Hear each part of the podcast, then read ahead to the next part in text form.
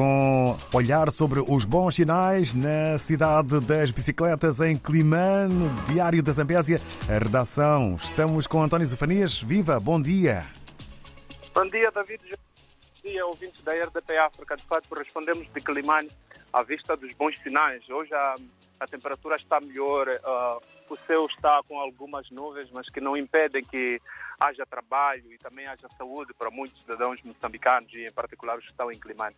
Deixa-me só dizer que hoje quinta-feira, a esta altura decorre na cidade de Mucuba uma reunião de divulgação do acordo do Millennium Challenge Account. Como sabe, o país eh, assinou o acordo com o Millennium Challenge Corporation, onde poderá receber cerca de 530 milhões de dólares norte-americanos este financiamento é dirigido exclusivamente para a província da Zambésia ah, nas áreas de infraestruturas e mudanças climáticas. Essa é uma nota de rodapé que vamos atualizar nos próximos dias, temos uma equipa a trabalhar em Mucuba.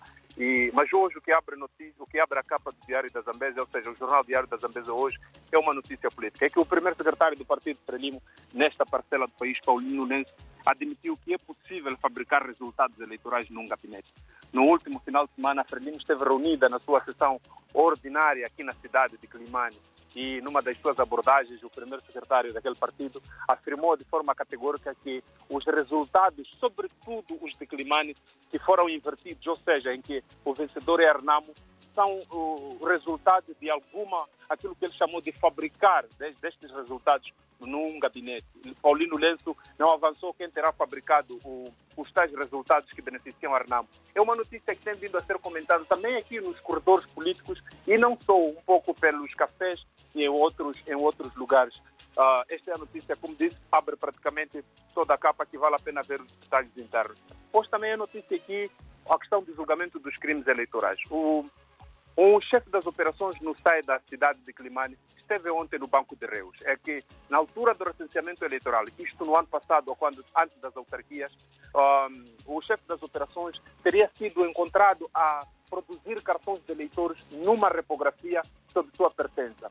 O assunto foi despoletado e chegou ao tribunal e ontem uh, o, o, o tribunal chamou mas infelizmente o julgamento não teve lugar, ou seja, não deu seguimento porque, afinal, o juiz da causa terá, não terá despachado os requerimentos feitos pela, pela acusação, neste caso pelo, pelo Partido Renamo, e uma situação que indignou quase todos no tribunal, porque o, os requerimentos estavam na mesa do juiz e foram anexados no processo sem que tivessem um despacho. É uma notícia também que vale a pena, vale a pena ver hoje. Aliás, como última hora é que o Diário da Zambésia sabe que o tal, o referido chefe das operações terá deixado o seu lugar à disposição no STAE da cidade de Climane. É uma notícia que vamos desenvolver mais adiante.